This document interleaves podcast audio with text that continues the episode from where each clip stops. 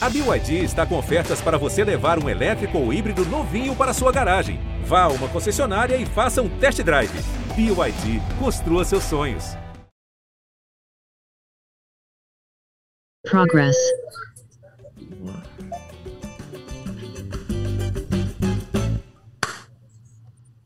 Alô, você ligado no GE Flamengo, podcast dedicado a todo torcedor rubro-negro.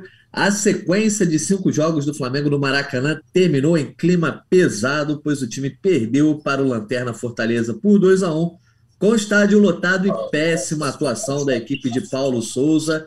E a edição 238 do nosso podcast está na área para analisar não só o desempenho do time, mas o futuro da temporada e do treinador português que volta a estar em xeque eu, Jorge Natan, hoje recebo os setoristas Fred Gomes e Caio Mota e também Arthur Mullenberg, a voz da torcida. Arthur, primeiro comentário vou deixar contigo hoje, já que ontem foi dia do torcedor lotar o Maracanã para presenciar a famosa Flamengada, que você, inclusive, tinha antecipado seu receio aqui. E aí, derrota merecida? Bom dia, Jorge Natan, Fred, Caê, nossos amigos que estão ouvindo. É, realmente antecipei, mas nisso daí, cara, não tem nenhum mérito para mim, porque a gente podia ver que a situação era perfeita para acontecer, né? A gente tem um time que está muito mal já há alguns jogos, um treinador contestado, o departamento de futebol como um todo contestado, um adversário que está na lanterna, né, teoricamente muito mais fraco, e aquela torcida maravilhosa do Flamengo, mais uma vez, lotando o Maracanã, né? É um show, é o desenvolvimento humano. O torcida do Flamengo é tudo, né, compadre? Junta esses elementos e aí a Flamengada aparece. E infelizmente a gente não conseguiu cumprir esses cinco jogos do Maracanã com aproveitamento total. O que, por um lado, pode ser até bom, né? Porque não sei se ia ser legal, cara, a gente continuar com esse futebol que a gente está vendo que o Paulo Souza não está conseguindo trabalhar, né? Não está conseguindo botar o time para jogar. E, pô, cara, revolta da torcida sagrada, cheia de razão. Eu tô junto com ela nisso daí, pô, tô revoltado e não vão mandar embora o time todo, não vão mandar embora a diretoria. Vai sobrar para Paulo Souza, isso me parece mais que evidente. Tá certo, a gente vai falar mais tarde. O Caemota vai trazer depois informações aí sobre o futuro de Paulo Souza. Caemota, o que foi pior no Maracanã nesse domingo? O resultado em si ou o desempenho mostrado pela equipe? Ah, eu acho que o resultado foi a novidade, né? Porque o desempenho tem sido ruim há um bom tempo já. Acho que o Flamengo é um time que vinha vencendo sem merecer pelo menos agora conseguiu aliar merecimento e resultado. Perdeu por merecimento uma partida o Flamengo, em muitos momentos, lembrou o time apático e exposto da, do clássico contra o Fluminense. Achei que Paulo Souza, de modo geral, fez algumas alterações que não fizeram o menor sentido, até estruturais. Acho que é, seria muito mais lógico você manter uma estrutura que, dentro do possível, vinha, vinha funcionando, pelo menos em termos competitivos, e apenas colocar o Vitinho no lugar do Arrascaeta e o Pedro no lugar do Gabriel. Ele faz a opção por João Gomes e isso mexe no posicionamento do Andrés, que vinha jogando muito bem e não por acaso, quando volta para a posição dele, jogou novamente muito bem, foi um dos que se salvou e tentou fazer o time andar no segundo tempo. Ele mexe na estrutura de posicionamento de, de vários jogadores e foi um primeiro tempo muito ruim, nas palavras dele mesmo. Um, um primeiro tempo desastroso mas que ele esperou que passassem 47, 48, 50 minutos para mudar só no intervalo, mesmo vendo que estava desastroso. E foi um Flamengo que, mesmo nos bons momentos ou nos momentos menos piores, é, apresentou muito pouco, muita tentativa de jogada pelo lado. Repito, é, percebi ali mais no Andreas uma tentativa de triangulações e de passos por dentro, pelo meio. Lembro de duas ou três jogadas que ele tenta acionar o Pedro ou o Bruno Henrique por dentro e tanto o Pedro quanto o Henrique não, não conseguem fazer a parede, não conseguem dominar. Acabou que o time ficou abrindo muito bolas pela, pelas laterais, principalmente na esquerda. É, e aí o próprio Andrés, novamente, com o pé trocado, jogando bola na área, jogando bola na área. Parecia que o Benevenuto estava aparecendo em looping na nossa tela ali, eu vi o jogo pela televisão. Então, acho que o Flamengo é, conseguiu, depois de muito tempo, aliar performance e resultado. É, perdeu por merecimento, é que vinha vencendo sem merecer, agora fez por merecer a derrota. Então, eu acho que é, essa é a minha percepção do jogo. Certo, Caio trazendo a percepção. E agora vamos ver a percepção do Fred Gomes.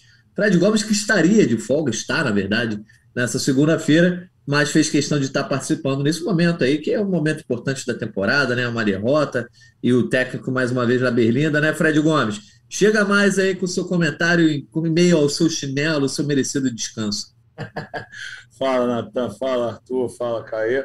Não, cara, realmente não dá para chinelar hoje, mesmo tendo chinelo oficial, porque nem para brincar muito, porque a atuação não foi de brincadeira, né? Foi um Flamengo que realmente. O Flamengo foi colocado no chinelo, o Flamengo ficou na roda, essa é a realidade. É, o Flamengo foi envolvido durante a maior parte. Não adianta dizer que Fortaleza foi para o Maracanã só se defender, que não é verdade. Colocou realmente o Flamengo muito. O Paulo Souza, ele realmente, a entrevista dele foi muito ruim, pegou mal mesmo, internamente, seja com jogador, seja com diretoria e tudo mais. Mas, de fato, o Flamengo teve muitos erros individuais Concordo com o Caê que mexeu muito na estrutura do time. Isso aí, o Flamengo perdeu o meio-campo completamente. A gente viu que o William Arão teve uma atuação, uma das piores dele com a camisa do Flamengo. Ele que, que vinha de um, de um bom momento até, mas nessa partida errou tudo. João Gomes também foi muito mal. Achei que ele foi bem nas substituições no intervalo. Tirou todos os jogadores que estavam mal. Pablo fez uma partida também lamentável. O cara que vinha é, jogando bem tinha se credenciado para ser titular, não só pela qualidade dele, mas também pela ausência de, de, resultados do Davi Luiz. Davi Luiz, desde que chegou ao Flamengo, não conseguiu performar da maneira que se esperava. Então, é, o Flamengo foi muito decepcionante, coletivamente, individualmente, e aí culminou com essa entrevista depois que ele colocou na conta dos jogadores, e aí o, o caldo começa a entornar, né, Natanzinho? É isso, o caldo começou a entornar. Antes da gente, então, cair dentro dessa análise não só da partida, mas do momento do Flamengo, vamos ouvir essa declaração do Paulo Souza aí, que pegou mal, repercutiu mal é, entre os torcedores e o Fred dizendo aí que também é entre os jogadores, porque ele não hesitou a colocar a derrota na conta de atuações individuais, de erros individuais, como ele já havia feito um pouco sua, no seu começo de passagem, agora retomando a postura. Então, vamos ouvir aí o Paulo Souza. Do um primeiro tempo desastroso, um, tecnicamente muito erróneo, a nível individual, uh, com muitas dificuldades. Perdemos vários passes que nos foram sempre condicionando o jogo e dando oportunidades ao nosso adversário. Não tínhamos capacidade de ligar o nosso jogo e um, quis o jogo e, e o nosso bom momento de podermos aparecer mesmo bem no final da primeira parte. Um, e podermos igualar. Eh, corrigimos na segunda parte, fomos bem superiores, tivemos uma boa construção de início que não, tínhamos, não tivemos na primeira parte, eh, tivemos a oportunidade de podermos sair em superioridade, já controlando o jogo. E depois, durante a segunda parte, sobretudo, faltou-nos muito o último terço, tomar decisões mais individuais, seja no drible, seja no cruzamento, seja em em ter capacidade de ter bola na frente, eh, de costas para a baliza, para, poderem, para podermos triangular, para podermos encontrar soluções mesmo com remates fora da área e podemos um, um, um, triangular entre, entre vários jogadores no corredor central que foram aparecendo, eh, mas eh, não conseguimos, mesmo quando fomos por fora e tivemos capacidade de cruzar, de estarmos sempre na frente do nosso adversário direto. Ehm, faltou-nos muito isso nesse último terço, com exceção num cruzamento mais no segundo posto com o, Vitinho, onde teve a oportunidade de poder fazer o 2-1, mais uma vez, e eh, tivemos muitas dificuldades nas transições defensivas. Nos contra-ataques foram, tiveram muito fortes, eh, seja na velocidade, na potência, em todas as decisões individuais que eles tiveram, num contra um, com jogadores a vir de linhas mais, mais, mais atrasadas e foram-nos criando essa dificuldade. Penso que uma segunda parte melhor, mas sobretudo, tecnicamente, hum, foi um jogo muito, mas mesmo muito abaixo daquilo que é a nossa capacidade. Analisando bem o que nos aconteceu, sem dúvida, foi hum, todas as decisões individuais foram erradas, todas. Coisas simples, quase sem pressão, precipitação, passes eh, que deram oportunidade ao nosso, ao nosso adversário na primeira parte de não só concretizar um gol, mas poderem ter mais duas oportunidades claras uh, para o poder fazer. Por isso, a informação completamente errada. Completamente errada. E depois, Ehm, eu, desde o início, sei perfeitamente a exigência que o Flamengo tem eh, e que exige. Sei a importância de termos coragem de haver momentos de não agradar, como também sei que Deus nunca nos deu, nunca nos deu um espírito de cobardia. E é nos momentos mais difíceis que temos que ser mais convictos, eh, mais certos, de forma a podermos eh, superar as dificuldades. E penso que aquilo que aconteceu hoje em termos técnicos individualmente foi, foi algo sem, sem precedente e, sem, e não vai acontecer, porque foi realmente muito, muito uh, fraco individualmente aquilo que o, o, o, que o jogo nos deu. Então aí a declaração do Paulo Souza, Caê Mota, Paulo Souza que está pressionado talvez como nunca esteve aí, completando quase cinco meses de trabalho, né? Ele que chega lá em janeiro, enfim, tem um começo de treinamentos ali enquanto o Flamengo jogava o Campeonato Carioca com um time alternativo. Depois ele começa na reta final do Campeonato Carioca, não vem, não conquista o título, é vice-campeão da Supercopa ali é, numa disputa de pênaltis, mas o fato é que o Flamengo está longe de jogar bem e a meta de jogar bem que era antes desse meio de ano não veio. Então queria que você comentasse, você que publicou a matéria, quem não leu ainda, Combo de problemas mina paciência e pressão sobre Paulo Souza no Flamengo atinge nível mais elevado. Pois é, Natan, acho que a pressão atinge o um nível mais elevado por muitos motivos. Assim, são 63 mil torcedores xingando Paulo Souza, uma série de dirigentes insatisfeitos. É, e diria que é a primeira vez que realmente o cargo do Paulo Souza está em risco. Assim. Muitos momentos a pressão foi apenas externa ou foi muito mais externa do que interna mesmo na perda de Carioca para o Fluminense, em momento algum chegou a ser discutido com veemência ou com, ou com dúvidas realmente o que fazer no comando técnico da equipe. Agora não, agora sim é uma situação que já atingiu ali um teto limite e a diretoria debate é, abertamente entre si é, a troca de comando. Uma série de fatores é, são colocados na mesa, até vou começar de trás para frente a questão da escolha do substituto, de não ter uma bola de segurança, um nome que seja um consenso, ele, ele pesa muito. E aí vão falar, ah, mas Jorge Jesus, Jorge Jesus, em momento algum, nem mesmo no final do ano passado, a gente falou isso algumas vezes, foi nome de consenso, foi a escolha.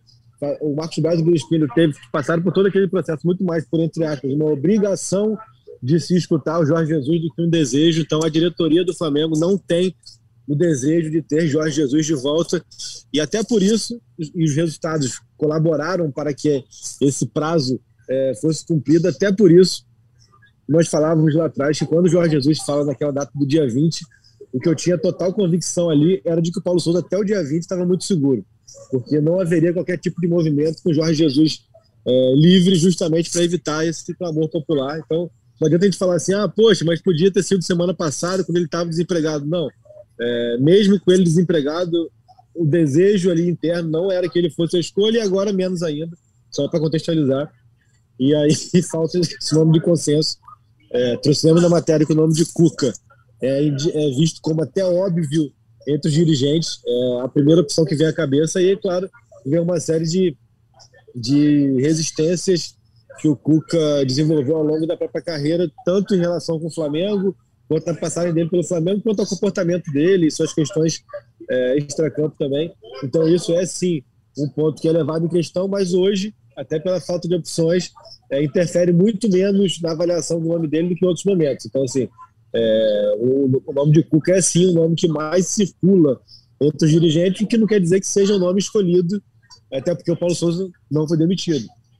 Mas é um nome, sim, que que está na pauta, e o Flamengo, e, e, esse, essa paciência minada, esse limite vai, vai por uma série de fatores, até comportamentais do Paulo Souza. É, as duas últimas atuações pesaram muito, foram duas atuações é, desastrosas, para usar mais uma vez a palavra de Paulo Souza, é, muito ruins contra o Fluminense e contra o Fortaleza.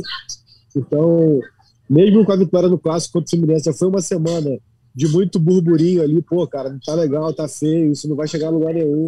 Já tem perspectiva e quando você repete uma, uma atuação péssima e você perde a partida, isso é, se inflama. E o comportamento de Paulo Souza também é o principal propulsor dessa falta de paciência da, da, da, dos, dos, dirigentes é, daquele ambiente de ninho do urubu, porque há situações de ontem, uma no pré-jogo e uma no pós-jogo, que até a frase que três pessoas me falaram, é, coincidentemente, claro, parecida, né? Não, parecidas, não ipsis literis, mas é que, pô, ele também não se ajuda, né? É o tal do me ajuda a te ajudar. Não adianta a gente querer te segurar, não adianta a gente querer entender, não adianta a gente querer fazer um trabalho progressivo e ter paciência se você chega ali e toda semana você coloca um canhão no seu peito, um holofote é, na sua cara, uma série de, de situações. E ontem foram duas, é, a começar a do Diego Alves, pegou muito mal, muito mal, é, não somente, é, obviamente, para o próprio Diego Alves, mas para companheiros, dirigentes, todo mundo assim achou uma condução muito inábil por todo o processo. É, é, Diego Alves não era relacionado desde o dia, desde o clássico contra o Botafogo, né? Viagem para Brasília foi no dia 7 de maio, então um mês praticamente. Vinha treinando e foi relacionado. E foram 24 jogadores relacionados. É, pelo jogo ser às 4 horas da tarde, houve concentração. É, todos dormiram no CT, todos seguiram todo o protocolo e procedimento natural. E aí a, a cena constrangedora é que a gente é, soube de que o Diego Alves estava fora até do banco de reservas antes do próprio Diego Alves. E aí a gente há de convir que é, uma, é, é um equívoco de condução, no mínimo, porque. Pô, ah, Caí, como assim? Porque os jogadores já estão trocados e partindo para aquecimento ali, quando chega uma hora antes do jogo, e a gente recebe a relação com a escalação e com quem está no banco, e quando ele, eles já estão em processo de ida para o aquecimento, e ninguém chegou no Diego Alves nem na preleção, nem nesse processo de troca de roupa e tal, falou, cara, não precisa trocar não, porque tu não, não está no banco. Ficou aquilo, um deixando com que o outro fizesse, o outro deixando com que um fizesse, ninguém fez essa comunicação, o Paulo Souza não fez, seus auxiliares não fizeram, Fabinho e Juan, gerentes, também não fizeram, Bruno Espírito também não fez, e Diego Alves entra no campo para aquecer, para gente, em um primeiro momento, até parecia uma atitude afrontosa do próprio Diego Alves, depois, apurando, a gente descobre que o Diego Alves não sabia aquele momento ainda que seria cortado no banco, quando 63 mil pessoas do Maracanã já sabiam, porque cada um com seu telefone já tinha ali a informação. E quando o Diego Alves desce para o banco, é, ele é informado de que não precisa colocar a camisa de jogo, ele pode tomar banho e seguir para o camarote, porque ele está fora do banco. São 24 jogadores, apenas o Diego Alves é, foi cortado, então isso gerou um constrangimento e aí a irritação, a falta de paciência vem também, porque no período de três semanas, é, é o segundo episódio é, que gera esse conflito a partir de tomada de decisão do Paulo Souza. Tem isso, ninguém está aqui para defender o Diego Alves ou, ou, ou, ou, apontar certo ou errado, mas a gente está aqui trazendo a cronologia dos fatos, e são episódios, tanto o da coletiva lá atrás, que o próprio Paulo Souza se desculpou depois e disse que ter sido durante a comunicação, quanto de ontem, são episódios que só aconteceram a partir de tomadas de decisão do Paulo Souza. Então isso já começou ali, é, é voltou com essa, essa, essa insatisfação, e aí após o jogo, Paulo Souza é, repetidamente coloca a culpa 100% nos jogadores. Em momento algum, o Paulo Souza faz uma meia-culpa, em momento algum, o Paulo Souza diz que é, o esquema de jogo alterado, então o posicionamento à disposição dos jogadores é, não deu certo, ou que as escolhas para substituir Arrascaeta e Gabriel não deram certo. Enfim, em momento algum ele faz qualquer tipo de ponderação coletiva e a todo instante, mesmo em perguntas que não abordavam o tema, ele repete que o que aconteceu foram erros individuais, erros técnicos individuais, erros sem precedentes, erros que não podem acontecer, tomada de decisão errada, e ele fala isso repetidamente em várias, é, várias, vários recortes do jogo. O Fred falou que ah, ah, mas o Arão perdeu a bola, mas o Felipe Luiz perdeu a bola, mas o Pedro perdeu a bola. Perdeu o pênalti. Ele não fala desses momentos. Ele fala de tudo. Ele fala que mesmo quando o time teve a bola e foi melhor no segundo tempo, todas as tomadas de decisões dos jogadores foram erradas. Os jogadores driblaram quando não tinha que driblar, os jogadores tocaram quando não tinha que tocar. No último terço fizeram tudo errado. Então não são os erros que geraram o gol, os gols ou os erros que ou, ou erro do pênalti perdido. Ele fala, ele faz questão, repito, pela terceira vez, igual ele fazia. Ele faz questão de colocar na conta dos jogadores várias vezes. Quando se pergunta a ele por que, que o Pedro bateu o pênalti, era uma resposta simples. Ele deu a resposta e voltou a citar erros individuais. Quando pergunta a ele se ele cogitou mudar para três zagueiros, também é uma resposta simples. Ele diz que não e volta a citar erros individuais. Então, a todo momento, mesmo quando não perguntado, ele batia nessa tecla.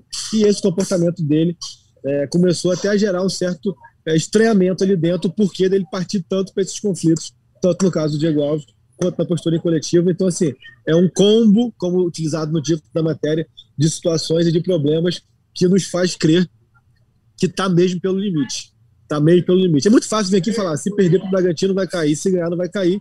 Mas não é assim, não é bem assim. Se ganhar é como ganhar, se ganhar é como ganhar contra o Inter também. É uma sequência, não é somente resultados. Então a gente está aqui acompanhando, a semana promete. E repito esse meu longo comentário: é a primeira vez em cinco meses que se completa no próximo, na próxima sexta-feira, cinco meses do primeiro treino dele, é a primeira vez em que ele realmente está balançando. É, e o, o que toma a decisão sobre isso não é um robô, né, Caio? Então, assim, quem vai tomar a decisão vai pesar tudo isso. Não dá para você cravar um negócio agora que não é você que toma a decisão. Então, é você ou os outros repórteres. Mas, Arthur Mullenberg, se você fosse o mandatário, né, o cara responsável aí por definir o futuro do Paulo Souza, você acha que não dá mais? Chegou a hora de trocar? Ele precisa ser demitido? Vai depender do que vai ser mostrado nos próximos jogos. Se coubesse a você essa decisão, né? Não estou falando para você fazer uma leitura, que o Caê já trouxe bem a leitura da situação dele diante da diretoria, mas, na sua opinião, já deu para o Paulo Souza? Bom, antes de tudo, Natan, que São Judas Tadeu proteja o Flamengo para não deixar um cara como eu chegar a esse cargo no Flamengo. é a principal coisa. Oremos para que isso nunca aconteça. Mas se eu tivesse que tomar essa decisão, eu acho que eu teria tomado essa decisão há algum tempo atrás. E não esperar o jogo do Bragantino, cara, porque para mim me parece gravíssimo que você decida manter o comando técnico se ganhar no Bragantino ou se perder. Não pode ser um resultado que mantenha o cara vivo, né? Apesar da gente ter falado quanto era importante ele ter ganhado do Fluminense, que isso era uma questão muito grave, mas aí a gente sabia que contra o Fortaleza a gente já corria um risco grande, pelo histórico do Flamengo nessas situações, não apenas pelo Paulo Souza, né? Agora, nesse momento, cara, segurar o cara, quando, para mim, ele fez ontem uma canção de despedida na coletiva, foi evidente, né? Como o bem pontuou aí, ele, pô, deu nos jogadores a cada pergunta, cara. Ele estava preocupado em tirar da reta. Ele, a gente sabe que ele não vai pedir demissão, porque ele tem uma multa aí, rolando aí que diminui a cada mês é muito dinheiro, né? São sete paus atualmente, parece. Pô, o cara não vai pedir, ele vai ter que ser mandado embora. Então, até para o meio do clube, é melhor que isso faça logo. Pode querer economizar um pouco de dinheiro, esperar virar mais um mês para cair para seis. Mas, cara, não é assim que se administra o maior clube do mundo, né? Está totalmente errado. Mas eu acho que o erro é até anterior, cara, a, a essa discussão de manter ou não o Paulo Souza. A verdade é que qualquer treinador que. Mas o Real Madrid ganhou a Champions, Arthur. Pois é, mas tá lá o treinador, não tá? O cara é. Não, mas totalmente você falou do. Não, você falou do maior clube do mundo, só pra. Ah, não, não mete essa, não, pai. Real não tem essa, não. Só para quebrar o clima, só para quebrar o clima. Eu creio que você ia falar do Ancelotti, alguma coisa que construi, enriqueceria o diálogo, tu veio me zoar. Mas tá tudo certo. Eu só digo o seguinte, brother, que esse, qualquer treinador que venha vai enfrentar o mesmo problema que o Paulo Souza. Sabe qual é? É a falta de um projeto definido no futebol de saber o que, que o Flamengo quer ser. É tudo muito genérico, é tudo muito empolgação. Vamos lá, vamos ganhar todo mundo, vamos ser campeão do mundo, a gente é maior do mundo. Exatamente como eu falei aqui, que eu sou um torcedor, né, cara? O Flamengo precisa de um projeto de futebol. Tá dando até alergia, né, Arthur? Porra, meu irmão, isso é um negócio que não tem jeito. Como é que você quer que o cara faça algo se você não sabe nem dizer para ele o que você quer que ele faça? Então, agora já era. Paulo Souza, para mim, já foi Pô, foi mal aí na tosse. Relaxa, mano. Relaxa que tá todo mundo assim, Arthur. É. Sou eu espirrando, o Caê tava tossindo também. Meu irmão mudou, sei que você tá em Brasília, mas o tempo aqui tá ruim para todo mundo. Apesar que abriu um solzinho aqui em Copa. Eu, eu me emocionei, Fredão, eu me emocionei, verdade. Ô, Fred Gomes, aproveitando que, que você já, já abriu o microfone aí, tá na área, quero saber a tua é. opinião sobre o futuro do Paulo Souza, né, como analista também. E assim, na matéria do Caíme, entre as informações que eu li, me preocupou a questão né, do auxiliar, né? Como é que pode um clube profissional, né, como o Flamengo, orçamento bilionário, não ter alguém ali preparado para assumir o clube num, numa emergência como essa, né? Ou alguém que seja designado de fato para isso. E sobre a, a, possível demissão do Paulo Souza, me preocupa mais é a escassez de, de opções no mercado, né? Porque mais uma vez o Flamengo começa a temporada fazendo uma escolha, né? É, respaldando um técnico, no caso agora foi uma contratação, e pode, no meio do, do, do, caminho, né, trocar o pneu com o carro andando por uma opção nacional. Que o Flamengo falou: não, queremos treinadores estrangeiros, uma opção nacional, o Cuca, enfim. Não vou nem falar aqui exatamente o trabalho do Cuca, minha opinião sobre o trabalho do Cuca, se é bom, se não é. Mas a falta de opções, o Flamengo, mais uma vez, vai ter que apagar um incêndio no meio de uma temporada. Natan, assim, eu acho, cara, que, que isso aí que você tocou é, um, é um, uma falha grave do Flamengo. O Flamengo sempre teve profissionais competentes da casa que poderiam se habilitar para assumir o cargo interinamente. E aí agora há uma falta de identificação. Não quer dizer que falte qualidade. Por exemplo, o Mário Jorge, se você pegar o, o, o currículo dele, ele é cheio de títulos, mas o cara assumiu o sub-20 agora.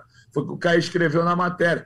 É, não dá para você passar para o Mário Jorge, um técnico que era do sub-17 até então, pegar uma bomba dessa agora. Então o Flamengo mandou profissionais embora recentemente, os caras que conheciam tinham longa estrada no clube.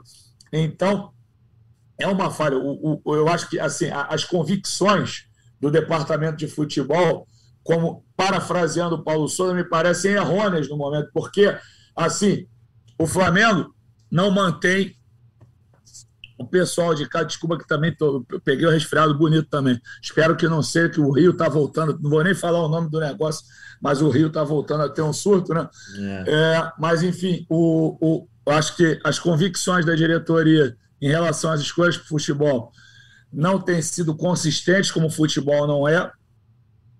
E aí, foi o que você falou, no momento teria que ter um cara habilitado para isso, porque o Paulo Souza, o, o termo que o Caê o, o tempo que o Caio utilizou de não se ajudar é perfeito.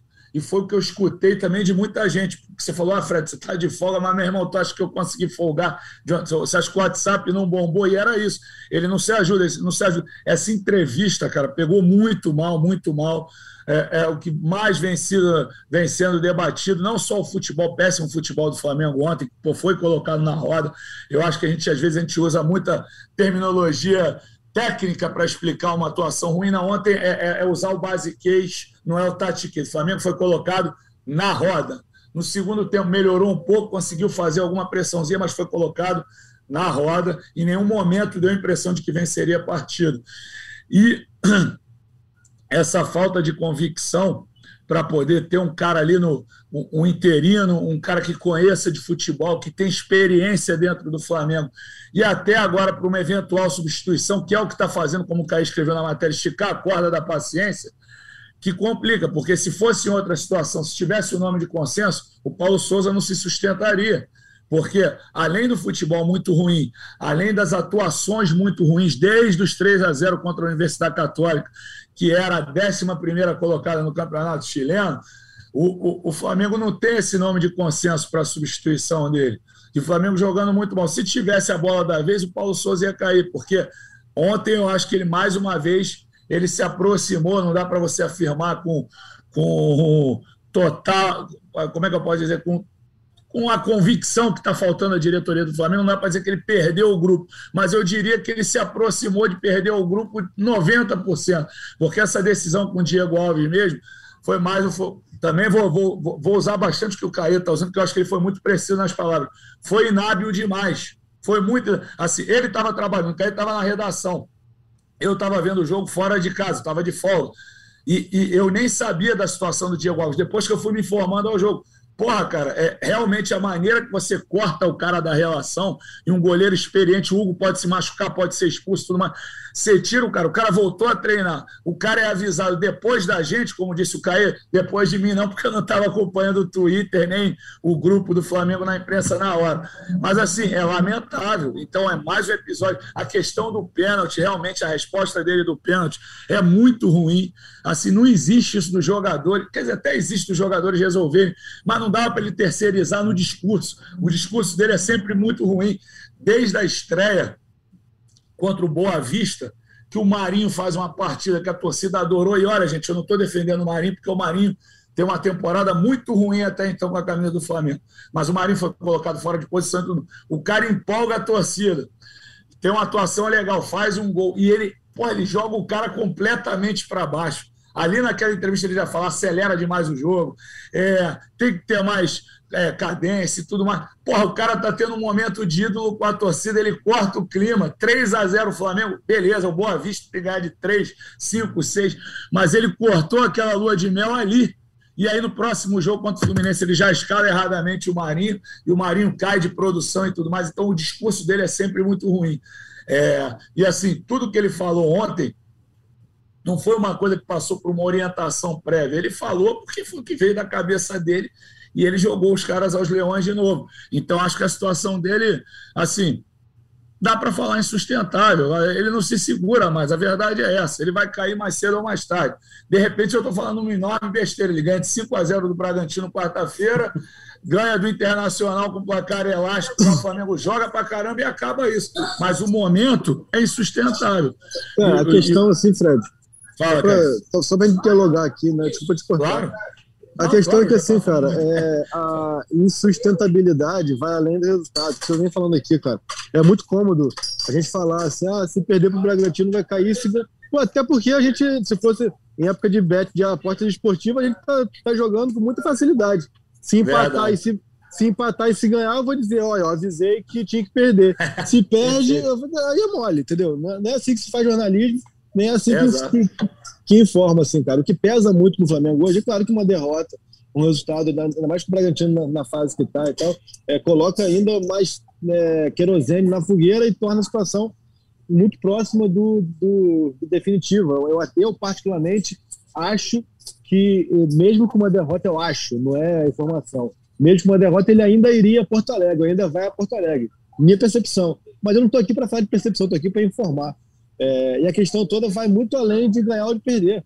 Vamos dizer que se, se, o Flamengo ganhar, por exemplo, do Bragantino com uma atuação parecida com o que foi contra o Fluminense, é, não, não atenua em nada claro. a, pressão sobre, a, a, pressão sobre ele. Ele está pela primeira vez em cinco meses com, com a corda no pescoço, com o trabalho em xeque, muito mais pela falta de perspectiva que o trabalho dele é, indica do que por ganhar ou perder um jogo. E é justamente por isso, porque o Flamengo, no cenário atual, na avaliação de quem tem que avaliar, de quem é pago para isso, ou até de quem não é pago para isso, né, que o Landim e o Braz são estatutários, é de que o Flamengo, do jeito que está, vai viver até dezembro, até novembro, no caso, ganha três, perde uma, ganha quatro, empata duas. E isso não vai, não vai levar a lugar nenhum. É isso que está pesando mais. Além, eu diria que quase que 50-50, quase que meia-meia, essa parte comportamental dele.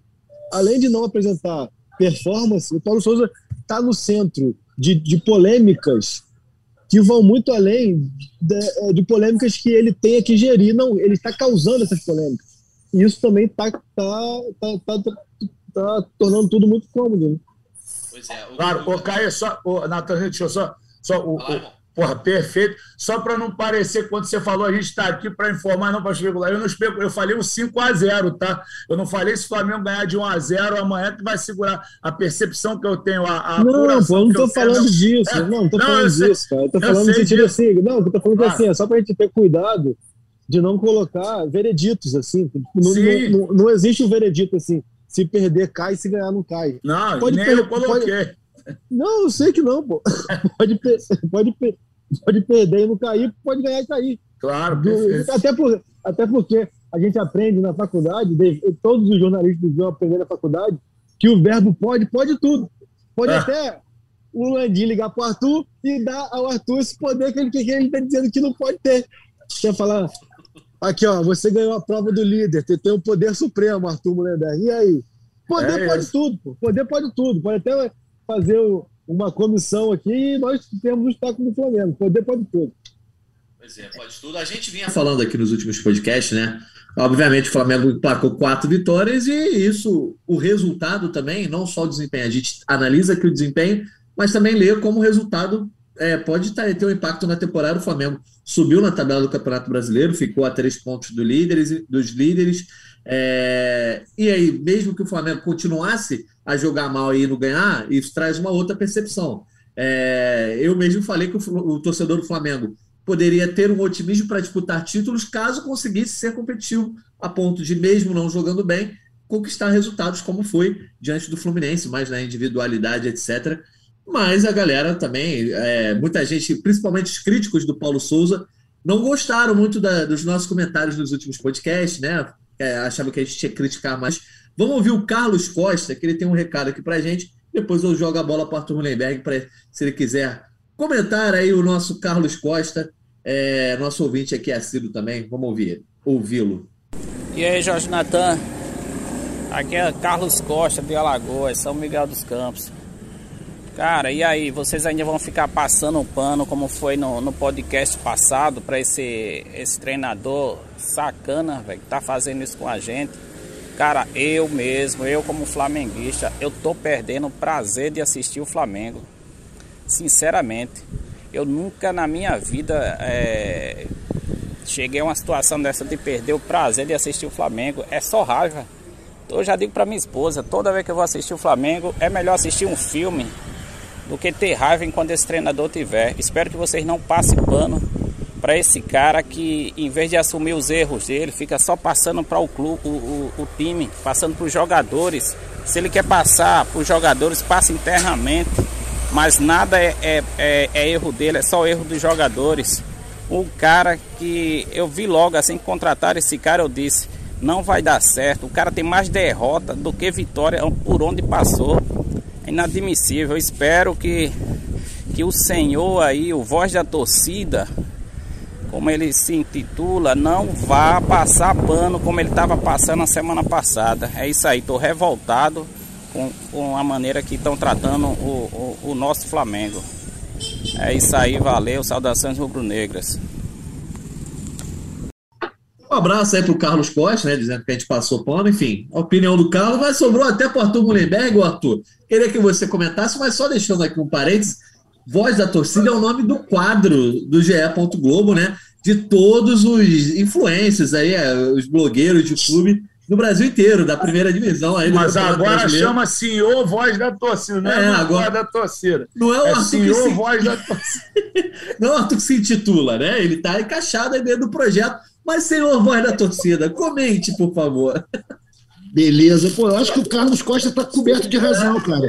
Ele é público, né? Ele é, o, é como se fosse a torcida, e ele tem que saber por que, que alguém chega aqui botando, se botando de voz da torcida.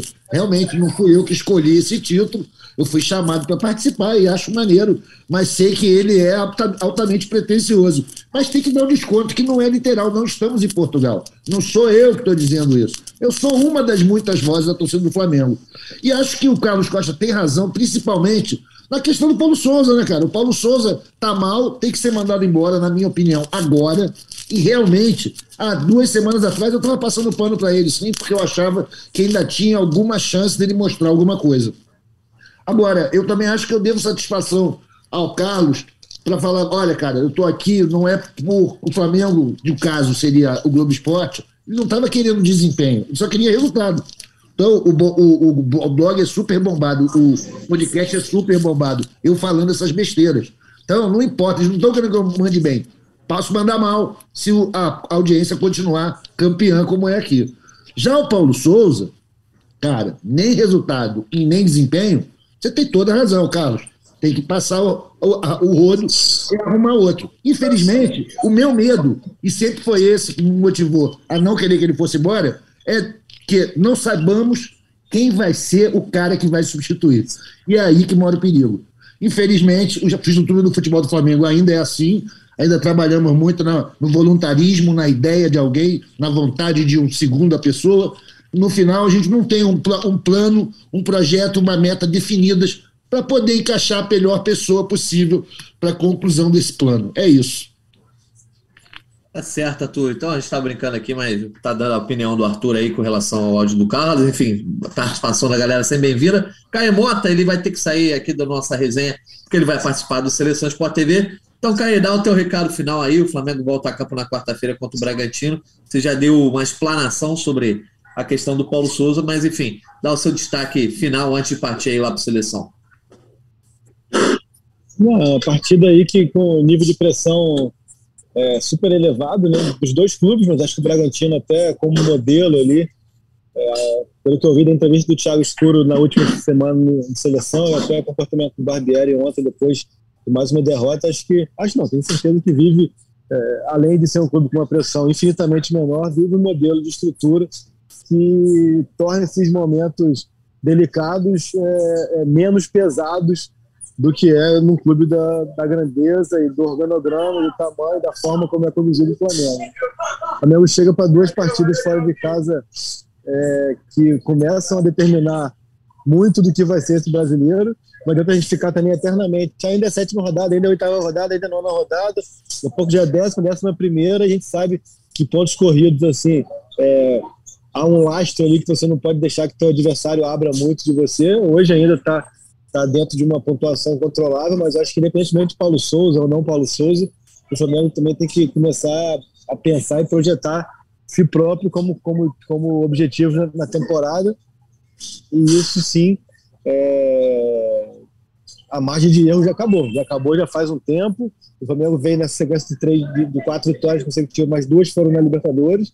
Então, o impacto em tabela de brasileiro apenas tirou é, do terço final e colocou no terço central. O Flamengo, hora nenhuma, ficou ali é, nas cabeças. Então, é hora de pensar nisso. Eu conversava ontem com o Eric Faria, Acho que o Flamengo, desde 2015, não tem um início tão ruim de campeonato, pensando que o que foram as, as performances em 16, 17, 18, 19, 20 e 21. É, é muito tempo, muito tempo que o Flamengo não, não vive isso, e isso também nessa hora pesa. Né?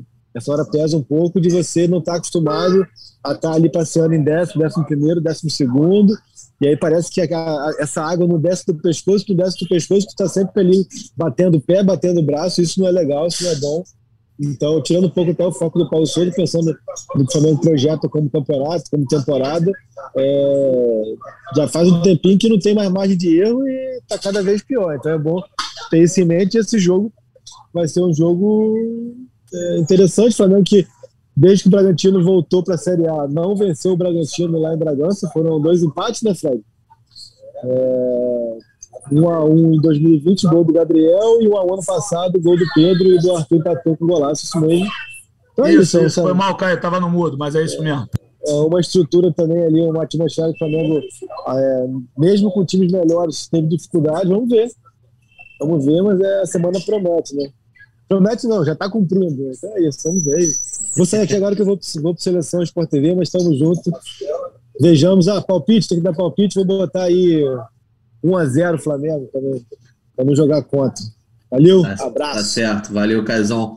A gente depois vai falar aí do bolão. Abraço. É, trazer só mais um áudio aqui também, porque tem pergunta, né? E é um áudio especial, porque é, de um ouvinte que já tinha comentado aqui, é o Thiago Matos comprovando como a nossa audiência se espalha não só pelo Brasil, mas todo mundo. O Thiago mora em Luanda, né? Capital da Angola, é do Rio de Janeiro, é flamenguista. Esteve no Rio nesse domingo, infelizmente, esteve um dia de derrota e ele deixa uma pergunta aqui para os nossos especialistas. Então, antes de eu passar a bola para o Fred Gomes, vou trazer aqui a participação do Thiago. Arthur, galera aí do GE, é, meu nome é Thiago, sou de Barra Mansa, interior do Rio, moro em Luanda, Angola, e ontem aí pela primeira vez pude levar minha filha no Maracanã, dois aninhos. Ainda bem que ela não entende nada, porque foi um vexame, né? Primeiro tempo que o Flamengo, a única jogada construiu algo, saiu o gol, que foi aquela tabelinha ali. O Everton Ribeiro começou o lance na direita e foi finalizar lá na esquerda. É, bom, e volta para o segundo tempo, a gente com uma expectativa de agora vai, abafa, tá atacando para o lado certo, é, para cima da nossa torcida e vai no abafa. E o que a gente viu foi um time literalmente no abafa, só cruzando bola dentro da área. O Pedro, que muito se discute nessa situação dele com o Gabigol, sinceramente, ontem ficou mais que provado que, que ele não está à altura do Gabigol. É, tem que ser reserva mesmo, não pelo pênalti perdido, porque perde pênalti quem bate e ele perdeu, tudo bem, mas pela participação no jogo, é, é um cara que não consegue participar tanto do jogo como o Gabigol, né? não dá opções. Você vê atacantes estrangeiros aí do porte físico dele, que é alto e forte, consegue marcar, fazer a bafa, consegue participar muito mais do jogo que ele, que é jovem, não consegue. Às vezes você vê ele tá andando em campo. E eu que sou contra a demissão do Paulo Souza, começo a me questionar se vale a pena manter ou não, porque mas também se demitir contrata quem? Rapaz, que a gente tá numa sinuca de bico absurda agora, porque o time você não vê evolução, você não vê jogadas, você não vê opções, você não vê variações. É, é um time normal, básico, um timezinho normal ali. E se cai numa Copa do Brasil, cai numa Libertadores, rapaz, meu medo é não ter nem vaga na Libertadores no ano que vem. Já estou começando a ficar preocupado com isso. Estou naquela máxima do nosso Arthur Mullenberg de fazer os 40 e poucos pontos aí para fugir do rebaixamento. Nunca imaginei que fosse estar nessa. Mas é isso aí, rapaziada. Vamos ver que vocês podem contribuir com o meu raciocínio aí, porque. Mas também a gente é complicado, né, rapaz? É rumo a toque, crise na Gávea. A gente ganhou quatro jogos, a performance não estava vindo, mas bastou perder um que já já estamos botando o Paulo Souza na berlinda. Eu queria fugir um pouco disso, mas a performance não me deixa. O time está muito aquém daquilo que a gente que a gente gostaria. Não estou dizendo que tem que ser igual 2019, que aquilo lá foi um meteoro. Graças a Deus eu vi, pude para Lima, pude porra, ir para Doha, ver todos os jogos, mas sabia que aquilo ia ser difícil de acontecer de novo. Não quero aquilo não, mas que dá para melhorar, dá para melhorar. Falou, um forte abraço aí para vocês. Pois é, o Fred Gomes, é, o, o Thiago fez uma análise, um abraço para o Thiago, né, para a filhinha dele também, enfim, fez uma análise aí, ele mesmo falar, às vezes é uma análise daquela que eu já disse de interruptor, mas faz parte. Eu quero saber sobre o seguinte, uma, uma coisa que ele falou me chamou a atenção. O Flamengo hoje é 11 primeiro colocado do Brasileirão, tem 12 pontos, tá a 6 já do Corinthians e tá só dois aí do G6, do G4. Mas de, dentro desse cenário, você acha que existe uma preocupação com relação à classificação para a Copa Libertadores? Que é o que ele falou, né?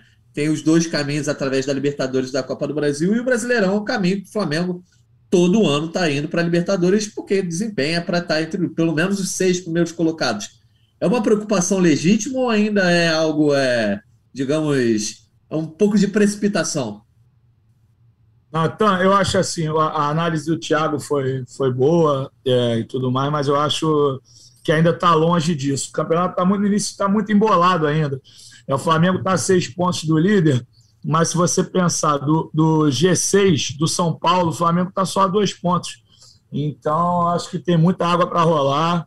É, não sei se com Paulo Souza, como ele disse, eu, eu, mais uma vez, pela apuração que a gente vem fazendo desde ontem. Eu acho que ele não se sustenta essa semana. Até acredito, como disse o Caio, que ele trabalha até o jogo contra o, o, o Inter. Quer dizer, não, não me arriscaria também a, a falar que ele, que ele teria tem essa segurança para trabalhar contra o Internacional. Mas assim, o Flamengo vai treinar em Atibaia essa semana. Tem informação que o Caê trouxe na sexta-feira, se eu não me engano. O Flamengo vai amanhã para Atibaia, véspera do jogo. Aí é, Atibaia fica, eu até escrevi a matéria, no caso, acho que eram 25 quilômetros, uma coisa assim, fica meia hora, dá mais de noite, vai chegar rapidinho em Atibaia, fica, depois treina quinta, sexta e viaja para Porto Alegre na sexta mesmo, onde enfrenta o Inter no sábado, às 21 horas. É, a semana é muito decisiva, não sei como vai ser a sequência do Flamengo no campeonato, mas eu ainda acho que a questão da Libertadores está longe de ser um problema no momento. Eu sei que os outros caminhos são só com título ou da Copa do Brasil ou da, da Libertadores, mas ela, acho que está muito distante dessa preocupação, está muito embolado. Porra, o, os líderes atualmente vão sair dali, por exemplo, Coritiba não vai sustentar no G4, América Mineiro não vai sustentar no G6 e por aí vai. Então, acho que para o Flamengo se reaproximar ali da turma da frente são duas vitórias, seja com Paulo Souza ou com outro treinador. Isso mais cedo ou mais tarde, o Flamengo, com a qualidade que tem, com o elenco que tem, vai para a Libertadores mais uma vez, sim. Não é otimismo, não é, é, é, como disse o Caio, não é querer jogar contra, até meu palpite vai ser surpreendente depois, mas é, não, vai ser surpreendente sim. Mas eu acho que o Flamengo tem uma situação tranquila para a Libertadores, sim, por mais que não esteja jogando nada.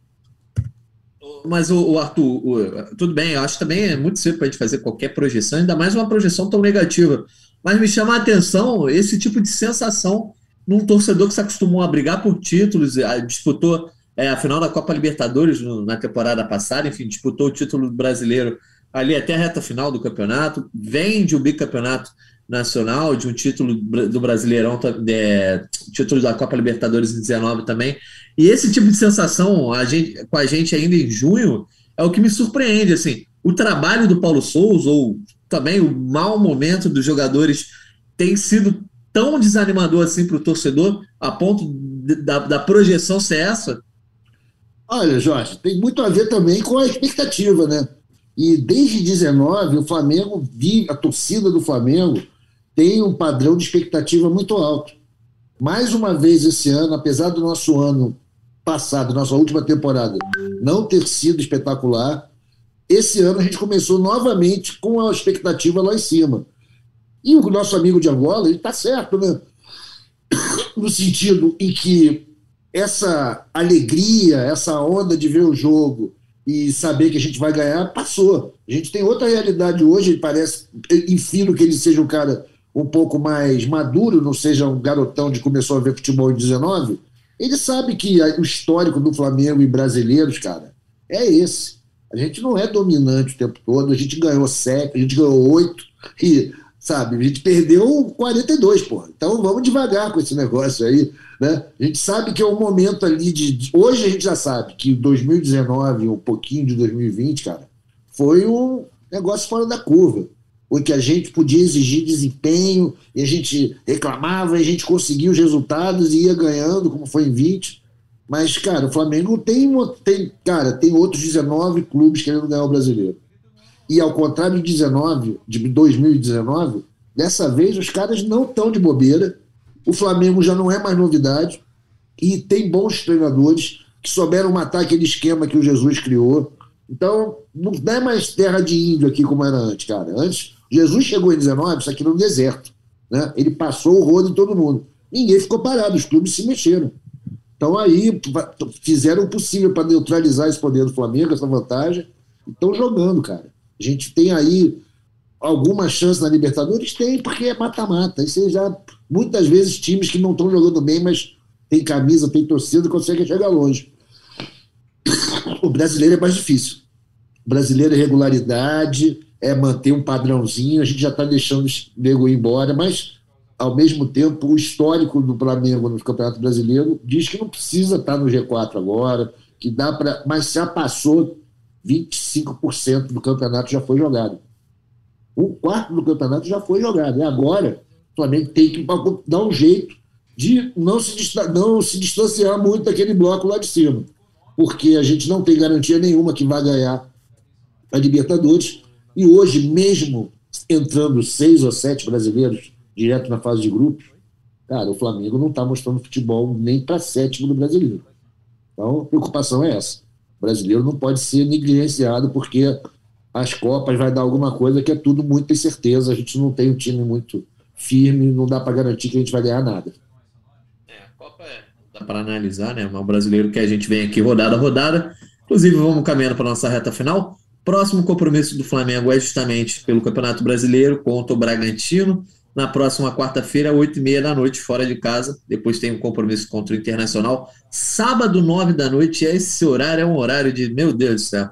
Não gosto nem de usar a palavra, né? Porque sábado, 9 horas da noite, amigo, além de atrapalhar possíveis planos, se o nosso amigo Paulo Souza cai depois do jogo contra o Inter, Imagina como vai ser o sabadão do Fred Gomes, do Caio Mota, do Fred Uber.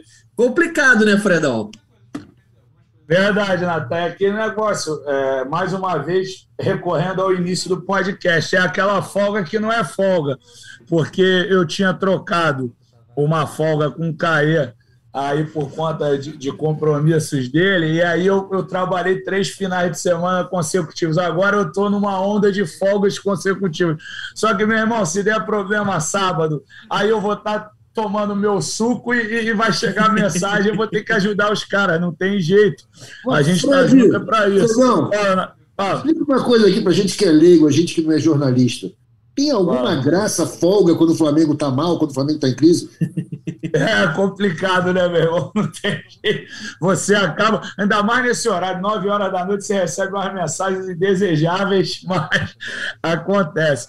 Mas. Assim, já realmente... dá o teu palpite, o Fred Gomes, já pro, pro RB Bragantino, que antes do Inter, né? Eu já tô projetando Sim. sábado aí, porque mesmo que, que vocês falaram, mesmo que ganhe do Bragantino, se não der show, sábado vai ser um dia de tensão para quem cobre o Flamengo, você vai estar. Tá no teu descanso ali, mas bem ou mal você também é bombeiro, né? Chamou, é, ligou, tem que aparecer. Mas então dá o teu palpite que você falou que vai ser surpreendente e já projeta essa semana aí, Rubro Negra. Então, cara, eu vou te falar, é, já que é para dar palpite, eu vou recorrer ao, ao histórico do Flamengo, até quando o Caí pediu para confirmar os resultados que de fato estavam certos. Eu estava vendo aqui, ó, Flamengo e Bragantino, 1 a 1 ano passado, aí 3 a 2 no Maraca, um jogo que o Gerson fez um gol, aí 1 a 1 em Bragança em 2020, que foi o jogo que o Isla cometeu uma falha bizarra, 1 a 1 no Maraca em 2020, foi que o Claudinho fez um golaço. Aí eu venho para esse aqui, é, um amigo meu que eu conheço, que estudava no Pedro II, morador aqui de Copacabana também, esse jogo aqui, Bragantino 1, Flamengo 0, em 1998. É, é, esse meu amigo aqui de Copa, meu colega lá de Pedro II, era dia dos pais esse jogo. E o Reinaldo, o atacante do, do Bragantino, jogou muito tempo no Atlético Mineiro. Não é o Reinaldo que comemorava é, com, a, com alusão ao, ao poder negro, ao Black Power ele não é aquele o ídolo do Romário, um dos maiores atacantes da história, não. Era um Reinaldo que também metia bastante gol e foi forjado, formado no Atlético. É, veio aqui, estragou o dia dos pais desse meu amigo lá do Pedro II. Então, pelo histórico, pelo momento, por tudo que vem acontecendo, pela primeira vez nesse podcast, desde que eu voltei a cobrir o Flamengo, eu vou é, palpitar, não apostar, que eu não aposto nunca em derrota, mas vou palpitar com a derrota de 2 a 0 do Flamengo, por, por conta de toda essa história. Eu, desde criança, que eu vejo o jogo contra o Bragantino, tô, achei aqui uma vitória do Flamengo. 1 a 0 em 96, 2 a 1 em 95, eu lembro que Edmundo pegou nesse jogo. 1 a 0 em 94, acho que foi gol do Nélio ou do Sávio, mas eu lembro de um que eu nunca vou esquecer também, que era pequeno. 93 está aqui escrito, ó, 5 a 1 Bragantino. É, ontem o, o, Bruno Henrique, tem uma hora que o Bruno Henrique joga uma bola no chão, que ele quica ela contra o chão. Me lembrou o Renato Gaúcho, o autor do gol nesse jogo dos 5 a 1 do Bragantino. O Renato era campeão em tomar amarelo assim. Então, as lembranças do Bragantino nunca são legais. Então, a, a minha aposta é em 2 a 0 para o Bragantino. Depois de toda essa enrolação histórica, Bragantino 2, Flamengo 0. Me surpreendeu, hein? Você falou que ia ser surpreendente, de fato, Fred Gomes aí. Acho que é a primeira vez aí desde o começo do bolão que você bota um revés pro Flamengo, né, Nunca né, botei, não botei nem empate. Eu botei, pô, em, em, em carinho aos nossos torcedores, principalmente ao nosso amigo que, que agora intitulou o Arthur de o senhor voz da torcida, só vou chamar o Arthur agora assim. É, a, gente, a gente sempre aposta numa vitória para deixar a galera feliz, mas não tem como. O cenário é muito adverso. Eu não, não imagino o Flamengo se se desdobrando e conseguindo vencer essa partida. Acho que é jogo para perder mesmo, pelo histórico, pelo momento. Tudo bem que o Bragantino não está com nada também. A gente até fez uma matéria sexta-feira é, narrando a crise dos próximos quatro adversários do Flamengo. Até sexta era crise, né? agora já mudou. Fortaleza ganhou, Internacional ganhou.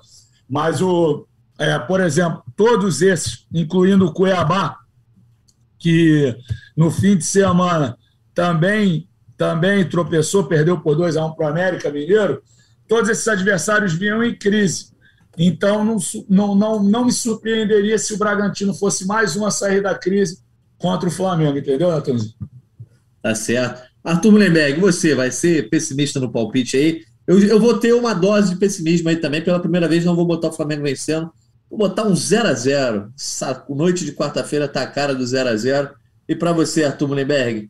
Ah, a primeira coisa que eu quero aqui avisar para o nosso ouvinte, esse cara que está sempre prestando atenção no que a gente fala, para não cair nessa causada de Fred Gomes, que ele não está nada pessimista. Ele está bolado que ele está na lanterna do bolão. Então o cara está tentando fazer a jogada para conseguir os pontos e deixar a gente para trás.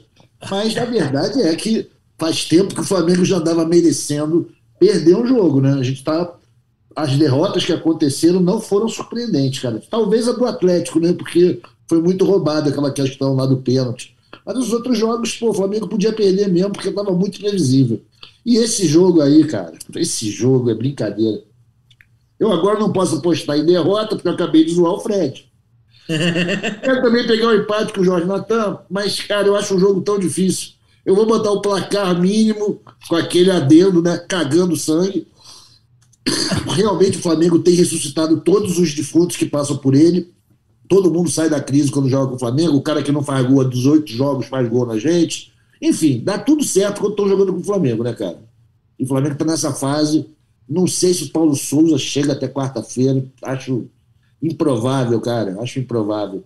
E olha, acho que, que, que com seu conhecimento histórico de Flamengo aí, de quem frequentou muito a Gávea, corre o risco antes mesmo do jogo? Cara, olha só, vocês Não, lembram da Copa sim. do Brasil Pode 2006? Falar corre, corre. Lembra da Copa do Brasil 2006? Sim, claro, senhor Valdemar. Final. Pois é, a gente estava classificado para as quartas de final da Copa do Brasil, mandamos o cara embora e roubamos o técnico do outro time que a gente ia jogar. Para semifinal, já estava aí. Para semi. Pois o, é. O Franco enfrentou o Flamengo. O Flamengo estava classificado, era para final, pô. É isso. Isso, é, é verdade. Leite, né? E que, na boa, meu desejo agora é que o Flamengo fizesse a mesma coisa. Como fez em 2020. Como fez em 2020, piranhou o Fortaleza tirou o Rogério Senna de lá fosse lá de novo, tirasse o Voivoda, né? ou foi foda, como se diz na Argentina. Cara, é esse que era o técnico do Flamengo. Por quê? Porque eu acho que vai continuar essa palhaçada de técnico estrangeiro. Isso aí talvez motivo para um outro podcast a gente discutir as razões desse modismo. Mas ele é um, ele é um gringo que já está aqui, que facilita a negociação. Ele mostrou trabalho, a gente sabe.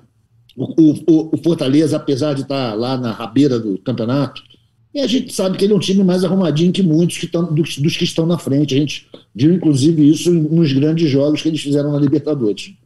Seria uma ótima para o Flamengo. Acho improvável, porque acho que talvez falte malandragem para essa atual diretoria fazer esse negócio. Mas nada é impossível. E acho que esse negócio vai ser negociado, as conversas vão rolar. Isso aqui não é informação, não, gente, só vozes da minha cabeça. Vão rolar entre hoje e quarta-feira. Então, eu acho que Paulo Souza talvez já nem fique no banco. Acho bem possível que o Flamengo consiga fazer isso, porque a pressão está muito grande para cima da diretoria também, né? As pessoas não estão xingando só o Paulo Souza, o pessoal está cobrando também desempenho do departamento de futebol, de quem é responsável pelas contratações. E mais uma vez, né, cara, vamos, vamos só sublinhar isso, que eu acho que é consenso entre toda a torcida, que essa diretoria do Flamengo nunca foi uma grande contratadora de treinador. Né? A coisa sempre foi muito contestada. Teve a sorte máxima do Jorge Jesus ter vindo caçar um emprego aqui no Brasil, ter ido conversar lá no Atlético, não ter dado certo, no Vasco, e não deu certo, e caiu no Flamengo, e deu tudo certo. Mas as nossas escolhas dessa galera foram terríveis. Trazer o Abel foi a sinalização disso. Primeiro treinador que o Flamengo. Essa galera contratou. O Abel, que era pessoa não grata para a torcida. E agora, o que, que os caras estão tentando de novo? Cuca, outra persona não grata para a torcida. Ou seja, meu camarada, só fé em São Judas mesmo. Que nem Jesus mais a gente pode botar fé na causa. É isso. Pois é, o Flamengo está até atrapalhando sua saúde aí, o Arthur. Ô, Natan. Tá, tá, tá, tá bem baleado, né, Arthur? Tá Fala aí, Fredão. Desculpa é, te cortar aí, meu irmão, mas assim, é, até para até contextualizar o comentário do Arthur, porque o Arthur falou, não, são vozes da cabeça dele, mas assim, que, que conversas oficiais acontecerão durante a semana, isso é fato. Hoje tem aquela reunião de rotina da, da diretoria, não é para apenas discutir o, o futuro do Paulo Souza, porque tem muita gente usando narrativa que tem reunião com o Paulo Souza e tudo mais, não é o caso, entendeu? Então hoje. O Paulo que treinou normalmente hoje, né, Alfredo? Oi? Ele teve hoje treinando normalmente, não é isso? Treinou, treinou. Mas assim, o, o, o raciocínio. O, o, o que eu tenho de informação, com quem eu apurei em off até agora, as pessoas acham que ele não cai hoje. As pessoas lá de dentro, pessoas importantes, acham que ele ainda não cai hoje. Só que foi, foi o, o, o, o tom do cair o tempo inteiro que foi o mais preciso. Dessa vez, diferentemente de todas as outras, por exemplo, vou dar um, um, um exemplo aqui bem recente. O Flamengo perdeu para o Botafogo de manhã lá no, no domingo de Dia das Mães.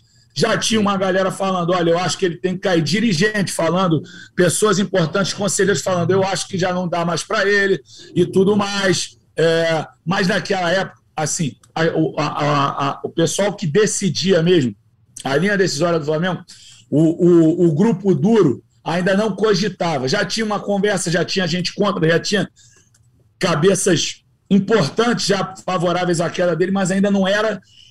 O, o, o direcionamento não era pra, pela demissão. Agora, com quem a gente conversa, o pessoal já fala: talvez não caia hoje, talvez caia amanhã e tudo mais. Então, eu acho que realmente a situação dele ficou insustentável. Acredito que ele dirija a partida contra o Bragantino, mas não sei, como disse o Arthur, não só pelas vozes da cabeça dele, mas vozes da Gávea também de, não sei se ele chega em Porto Alegre não, sinceramente, vencendo ou não, como o Caê tinha colocado antes. Porque, assim, a questão é a performance, que não há até então, não é consistente o Flamengo, e também a falta de perspectiva.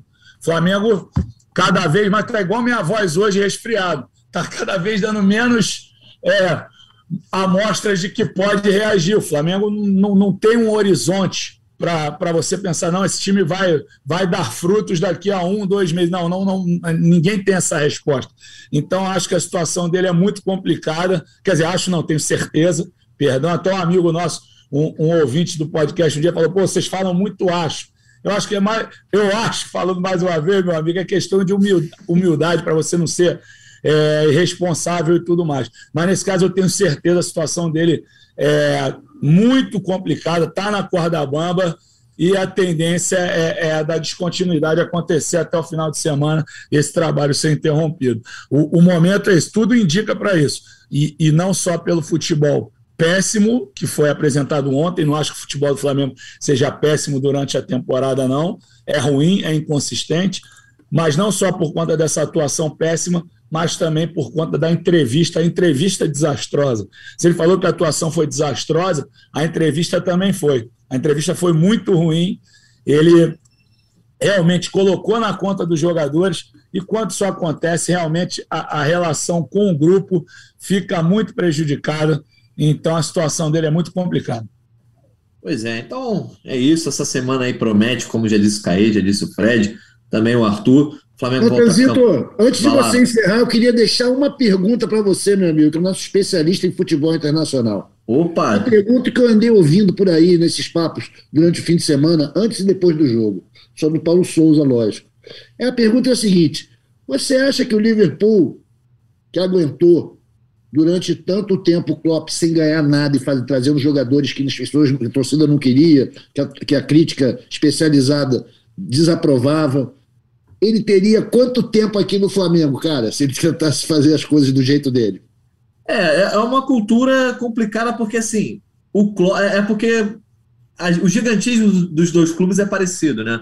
O Flamengo é um dos maiores do, do Brasil, o Liverpool um dos maiores da Inglaterra. Só que a diferença é que o Liverpool, quando o Klopp chega, o Liverpool não ganhava nada desde nada relevante, né?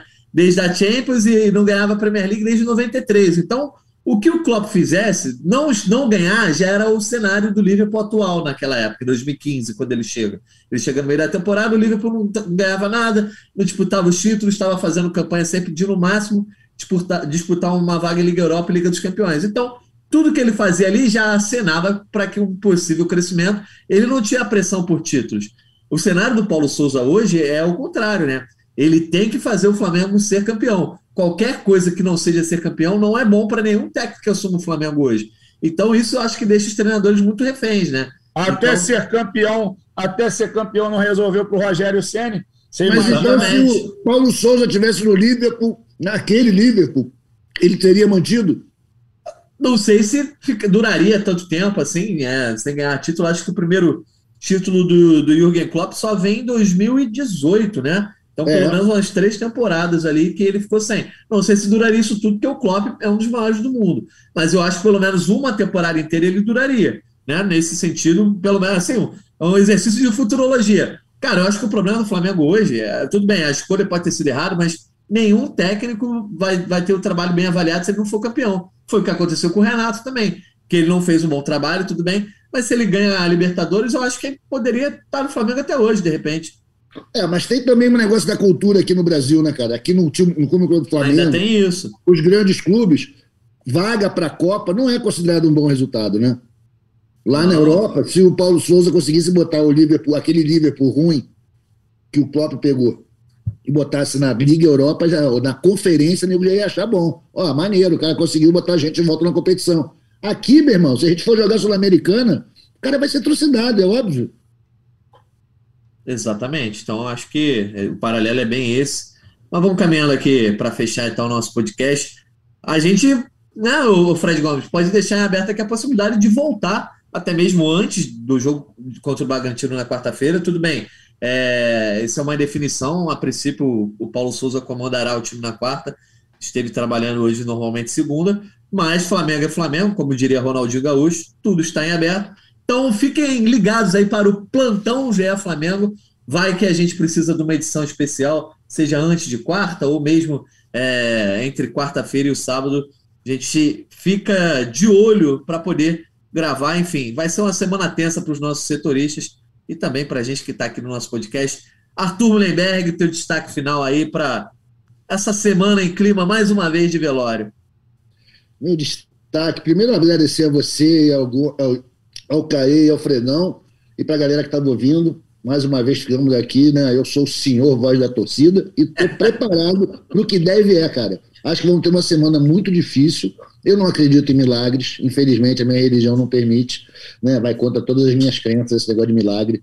Não dá para acreditar que o Flamengo, entre hoje e sábado, vai mudar a nossa percepção sobre o que a gente tem. E acho que finalmente ter encontrado esse equilíbrio entre desempenho e resultado, pelo menos ajuda a gente, a torcida, a cair na real. Flamengo esse ano, meu irmão, é gritaria, desespero. A gente tem que torcer para fazer os 45 pontos e depois ir no sapatinho, ver se consegue chegar lá entre os 6 e 7 e entrar nessa próxima Libertadores, porque é muito difícil que a gente ganhe esse brasileiro nesse, com esse time jogando o que está jogando agora. Pode ser que ocorra um milagre, ao qual eu não acredito, e que tudo seja como em 2009. Mas, por enquanto, semana difícil. Quem tiver um filminho para ir na quarta-feira, eu recomendo. Melhor do que ver Flamengo e Bragantino, que vai ser sofrimento pesado. Tá certo, valeu, Arthur. Um abraço para você. Fred Gomes, seu destaque final. Bom, Natanzinho, eu, eu não vou ter como ver filminho, eu vou estar trabalhando aí na redação do GE. Às quatro horas já estarei lá, mas é aquilo, foi o que você falou. Pode rolar um novo podcast a qualquer momento. Estou de folga hoje. Mas se você precisar me convocar, pode me convocar, só não me chama às seis da noite, que eu vou estar fazendo minha funcional lá no Leme, para ver se eu corro atrás do meu prejuízo, porque eu estou igual o Flamengo na tabela. Estou engordando para caramba. O Flamengo não está pontuando, eu estou engordando e não consigo emagrecer. Tenho que correr atrás, mas passando das seis horas, se acontecer qualquer coisa, estou à disposição, conte comigo. É, e é isso. Vamos ver como é que vai ser o desenrolar dessa semana. Semana difícil, como disse o Arthur, contra um adversário que historicamente causa problemas ao Flamengo. Vou até voltar para a Flá Estatística, é um site que eu adoro. Vamos ver aqui quantas vezes o Flamengo já ganhou do Bragantino na vida. Porque o Flamengo tem superioridade de resultado sobre vários grandes do país. Olha aí, ó. Quantos jogos com o Bragantino? 15 jogos, 4 vitórias, 6 empates e 5 derrotas. O Flamengo mais perdeu do que ganhou do Bragantino. Então, Vejamos aí tá o que. fazendo o torcedor realmente ver filme na quarta, hein, o Fred? mas, é, mas, é, que o momento é fúnebre mesmo. Então, acho bem complicado que o Flamengo consiga um, um panorama diferente, não pelo histórico, obviamente. Estou passando histórico aqui e tudo mais, mas é o momento mesmo. A atuação ruim, a, a, a entrevista, o momento, a turbulência. Eu acho que tudo indica para um para um resultado ruim. E se tiver resultado bom, não, não vejo como uma, com, com um horizonte de boa performance. Vai ser 1 a 0 como disse o Arthur. Ele é, voz, ele é o senhor voz da torcida, ele pode falar lá do sangue, mas seria esse 1 a 0 suando litros para não usar o cagando sangue agora usando. Mas, Fredão, então, olha só, o, tem um outro lance também, né, cara? Contribui é. para a gente pensar no pior que é a situação do Bragantino. O Bragantino está tão mal que mesmo que o Flamengo ganhe, vão falar, pô, mas também ganhou do Bragantino, meu irmão, os caras estão na lama. Verdade. É verdade, o Bragantino está quase na zona lá, está já com, cadê? 14, 14 colocação, 10 pontos, dois atrás do Flamengo. É isso, pode ressuscitar a qualquer momento e, e, e chegar a esses 13 pontos aí contra o Flamengo. Que isso, hein, Natan? Te surpreendi, hein? Quanto pessimismo, meu irmão. É, pá, hoje o clima tá brabo. Eu, vou, vou, vou esperar já quarta-feira. Esperemos que não precisemos fazer aí antes de quarta um podcast emergencial. Quer dizer, também não, não sei se o torcedor prefere que o Paulo Souza caia logo e tenha podcast. Vamos verificar aí nas próximas horas, nos próximos dias, o que vai acontecer no comando do futebol rubro-negro. Agradecendo mais uma vez ao Arthur Mullenberg, ao Fred Gomes pela participação, o Kaique que esteve aqui mais cedo também ao nosso editor Rafael Bizarello, acompanhando aqui essa edição do GE Flamengo, e a todos os ouvintes que nos ouviram mais uma vez, mesmo em clima de derrota, mesmo em clima ruim, estão acompanhando sempre a nossa análise. A gente volta. Se não voltarmos na quinta-feira, voltamos antes, né? Tudo vai depender dos enrolados fatos. Então fiquem ligados aí nas redes sociais, também aqui no GE Flamengo. Um abraço e até a próxima. Pet convite para falta, cobrança! Gol!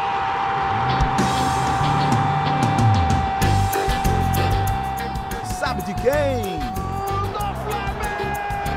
Do rubro negro, da nação, é o GE Flamengo.